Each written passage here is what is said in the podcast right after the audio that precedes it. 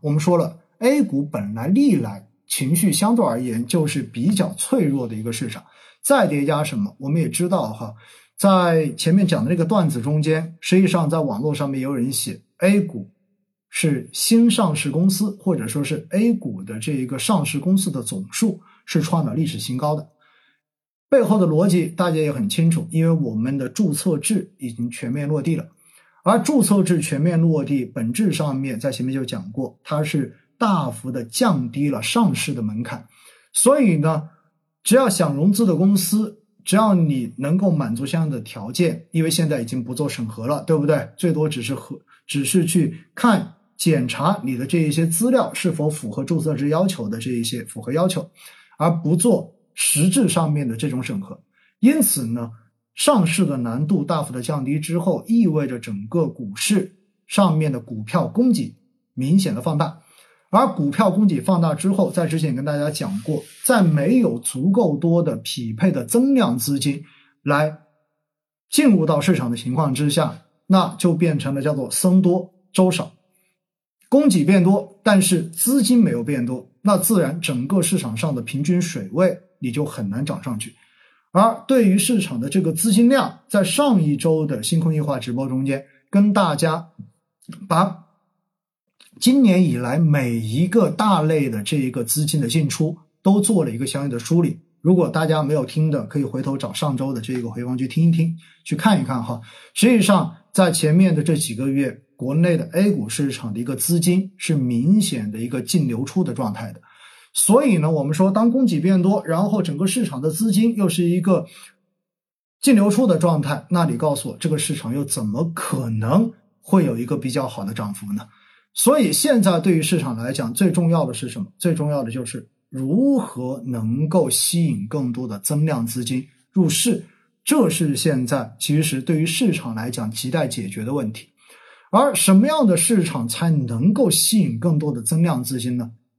那回过头来，那肯定是大家得有信心嘛，大家得看到赚钱嘛，大家得看到涨嘛。你如果不涨的话，又怎么会有新增的资金进来呢？如果你一直都维持着一个涨不上去，甚至于还下跌的市场，又怎么可能有更多的人愿意掏钱来进行投资呢？所以在近期我们所看到的结果就是，基金投资人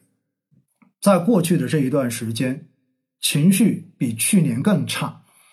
而银行在过去这段时间，基金的销售难度比过去的这一个季度要更难，而基金公司新发的这些产品，其实在整个新发的数量也好，跟整个新发的一个规模也好，相比前面的一季度又明显的出现了回落，所以在这种情况之下，哈。大家应该还记得，我之前经常会说过一句话，叫做“基金反着买，别墅靠大海”。实际上，现在又进入到了一个什么呢？进入到了一个基金特别难卖，身边的很多人都不愿意去买基金的一个状态。身边的炒股的人一谈起股票，一个个都是怨声载道、咬牙切齿的状态。而这种状态出现。在某种程度上面，意味着其实现在的市场又在逐渐的接近一个非常值得去买的时间点。当然，你说它有没有到那个极值？我个人觉得未必。但是至少现在从身边所感受到的情绪来说，从我在各种培训中间听到银行的这些小伙伴给我反馈的这些市场状况来说，我个人觉得其实现在是一个情绪慢慢的接近到一个相对而言低点的时候。这一点实际上从整个市场的呃成交量、成交额的变化也看得出来。今天市场的日成交已经降到了八千亿以下，这是过去哈应该说是今年以来几乎几乎是接近到了一个极低值的一个状态了。这说明什么？说明市场现在已经进入到了一个就是大家都不动的一个状态了。想买的我也不想买，想卖的我也觉得没必要再卖。那么大家都在干什么？都在等，等什么呢？等政策，对吧？等刺激政策，但是至少从上周到这到今天为止，我们还没有看到任何的刺激政策出来，除了看到那一个就是国家能源署，然后跟发改委所出的那一个关于适度超前进行充电桩建设，哎，然后鼓励新能源车下乡这一个政策之外，其他的一概都还没有看到。因此，在这样的情况之下，我们说市场就进入到一个基本上波澜不惊，涨也不涨，跌也不跌，成交也非常的清淡这样的一个状态。那么，越是这样的状态，其实在很多时候就意味着市场已经慢慢的接近到了一个相对而言比较低的位置了。如果你再放量，那么意味着恐慌，想卖的人多，对不对？想买的人少。如果你在上涨再放量，证明想买的人多，想卖的人少，所以它放量上涨。但是当市场的交投变得极其清淡的时候那，就意味着手中拿了货的人，他这个时候也觉得没有必要再卖了。但是回过头来呢，现在手中没有持仓的人，也不认为现在就是一个值得要去买的时候，因此就进入到了一种这样子的平衡状态。那么在这样的平衡状态之下的话，什么样子的因素出来能够去影响？买卖双方的这种心态，其实就变得非常非常的微妙。